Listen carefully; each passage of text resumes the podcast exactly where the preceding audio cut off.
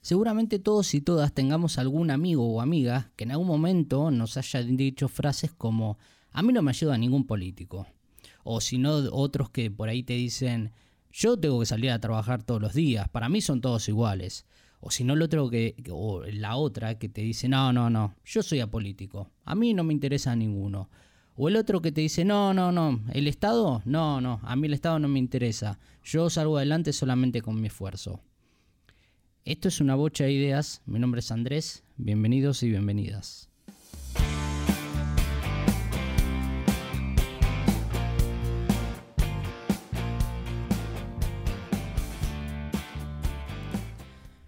Hola, hola, hola, ¿cómo están todos y todas? Espero que estén bien. Mi nombre es Andrés, esto es una bocha de ideas. Y hoy traigo un temita que, por lo menos para mí, es muy interesante. Y no solo interesante, sino que es un tema muy curioso, sobre todo cuando cada vez hay como más gente que te dice que es antipolítica.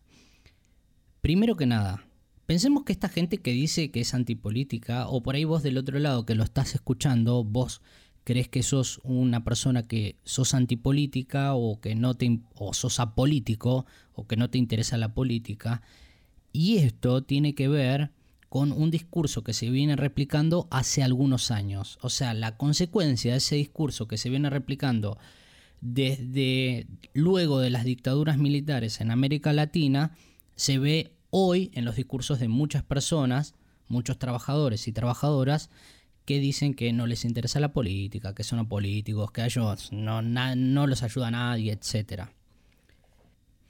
Primero que nada, y luego de entender cuáles son las consecuencias de esta, esta mirada de la antipolítica, estaría bueno pensar desde dónde sale.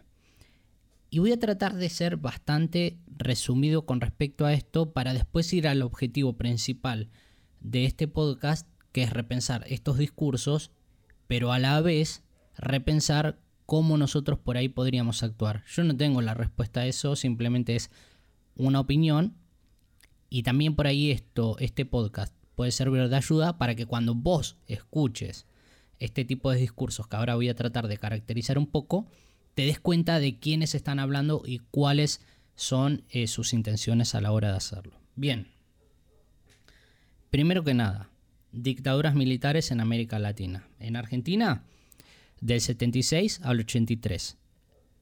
Políticas neoliberales que se intentaron implementar, políticas de Thatcher y de Reagan que se intentaron implementar y que fracasaron. Aparecen, después de eso, algunos personajes que empiezan a decir que la política tradicional no va más. Empiezan a decir que la política tradicional ya no puede ser un motivo de conflicto, porque después tiene sus consecuencias graves. Entonces empiezan con esta idea de que no, no, tenemos que terminar con esa idea de que el conflicto, de que hay intolerancia entre diferentes partidos políticos, en que hay mucha violencia en la gente que está sobreideologizada. Y tenemos que empezar a tratar a la política con el diálogo, con el consenso, llegando a acuerdos. ¿No te suena un poco, un poco familiar esa idea? ¿Por qué intentan traer estas ideas del diálogo, del consenso, de terminar con el conflicto? Porque ellos tienen otra mirada completamente diferente a la que venía de la política tradicional. En la política tradicional, cuando uno pensaba en política, pensaban en términos de conflicto. ¿Por qué conflicto?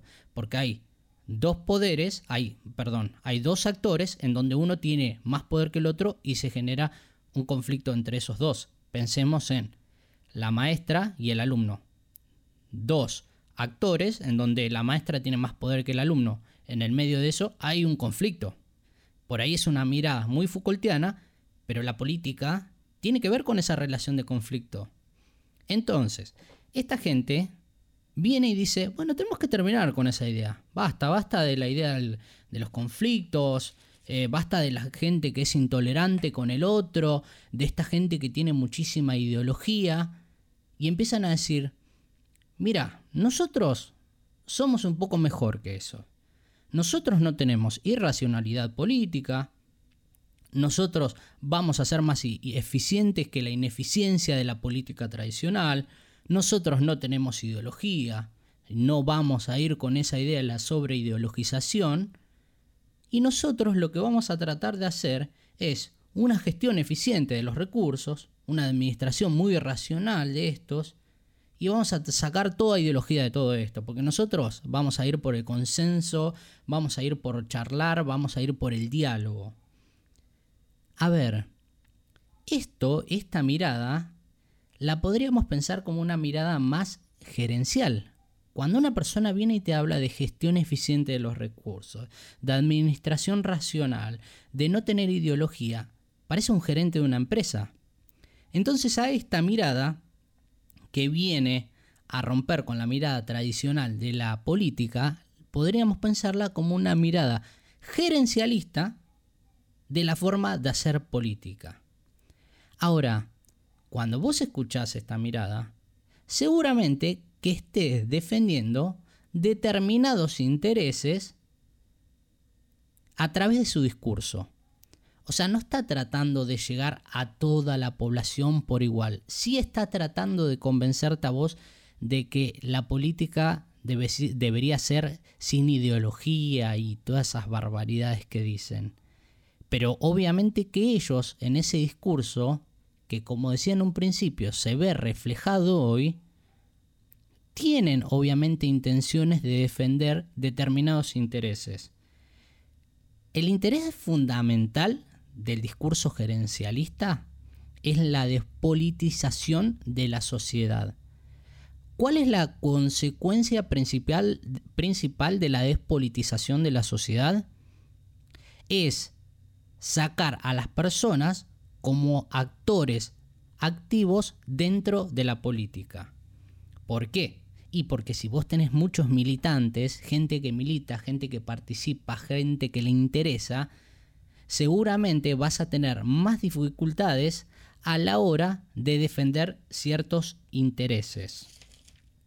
Entonces, esta gente, estos gerentes de la política o esta gerencialidad de la política, ya deja de ver a las personas como seres activos y los empieza a ver como clientes.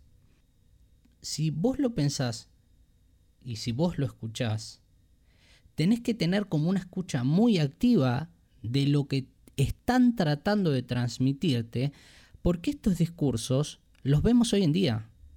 ¿No les pasa que ven muchos políticos o muchos personajes de la política hablando sobre consenso, sobre diálogo, sobre gente que es extremadamente autoritaria, sobre gente que, que no le interesa hablar con otros y que no quieren llegar a consensos?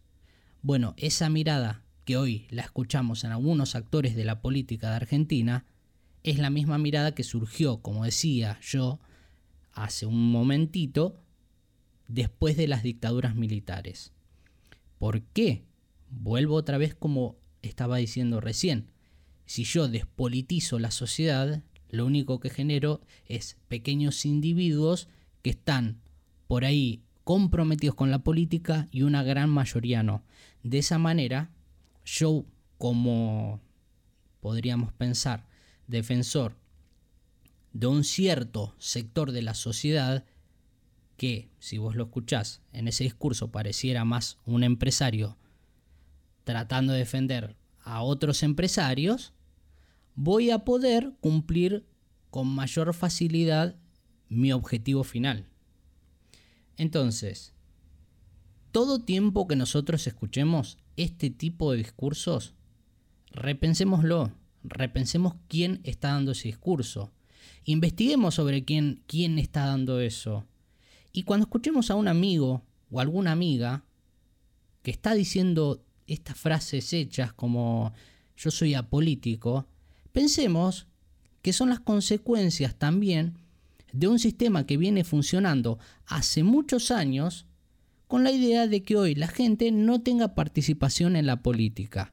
Y ahora, está bien, hasta acá entendimos cuál es el conflicto que tiene este discurso, cómo se fue generando, cuáles son las características. Y ahora es, ¿qué hacemos? O sea, ¿qué hacemos con todo esto? ¿Qué hacemos con este discurso gerencialista, con este discurso de políticos hablando de antipolítica, con este discurso anti-ideología. Bueno, lo que yo creo, y esto es solamente lo que yo creo que tenemos que hacer, es empezar a participar un poco más.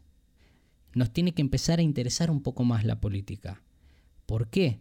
Porque la política y los actores que participan en la política van a ser quienes muchas veces van a determinar si vos vas a poder estudiar o no. Porque si vos tenés una persona dentro del Estado que cree que todo debería ser privado, con esta mirada gerencialista, míralo, relacionalo. Una persona viene con una mirada gerencialista a llevar dentro de la política un montón de actores privados para que regulen las relaciones que hay dentro de la sociedad. Cuando viene un político y hace intervenir a diferentes empresas privadas para la educación, para la salud, para los bienes y servicios, eso significa que seguramente haya una consecuencia después en tu vida personal. Porque por ahí vos después no vas a poder estudiar, o te va a costar dinero poder ingresar a los estudios, te va a costar mucho dinero ingresar al sistema sanitario, te va a costar mucho dinero pagar los bienes y servicios. Entonces, la forma, la forma, creo yo, de poder contrarrestar este discurso es participando en política. Y la participación no tiene que ver con un partido en particular, sino tiene que ver con la participación dentro de tu familia, dentro de, de la universidad, dentro de la escuela, dentro de tu lugar de trabajo, empezar a hablar de estos temas, empezar a hacer que nos interesen y empezar a discutirlos. Porque es muy importante que dentro de la sociedad se discuta la política, que nos interese, así sea que tengamos miradas antagónicas de cómo se debería resolver. Pero tenemos que tener como sociedad una participación activa para poder romper con todos estos discursos de la antipolítica. Pero a la vez, la participación no puede ser una participación sin crítica. A ver, siempre que vos tengas participación política, también tenés que tener crítica hacia quienes hablan, desde dónde hablan, qué intereses defienden, hacia quién están dirigidos sus discursos. Y por otro lado, cuando nosotros escuchamos que amigos o amigas tienen esta idea de no, para mí son todos iguales. Para mí, para mí no, no, nada, a mí la política no me interesa. Se entiende y tenemos que entenderlo como personas que no le interesan los partidos políticos. No es que no le interesa la política, porque es más, si vos le preguntas algo o qué opinas sobre un tema en particular, seguramente que te responda alguna opinión que tenga. No es que no le interesa la política, no le interesan los partidos políticos. Entonces tenemos que también un poco fomentar la diferenciación entre una cosa y otra. No es lo mismo estar encajonado en un partido o en una ideología, izquierda, derecha o lo que sea, que la participación política. Son dos cosas totalmente diferentes. Y ojo, la participación en la política no tiene que ser con discutir cualquier pelotudez, sino que la participación en la política también tiene que ser discutiendo cosas que son y corresponden al bien común de la sociedad. Esto fue una bocha de ideas, muchas gracias por estar del otro lado escuchándome, espero que tengas una buena semana y nos estamos escuchando pronto.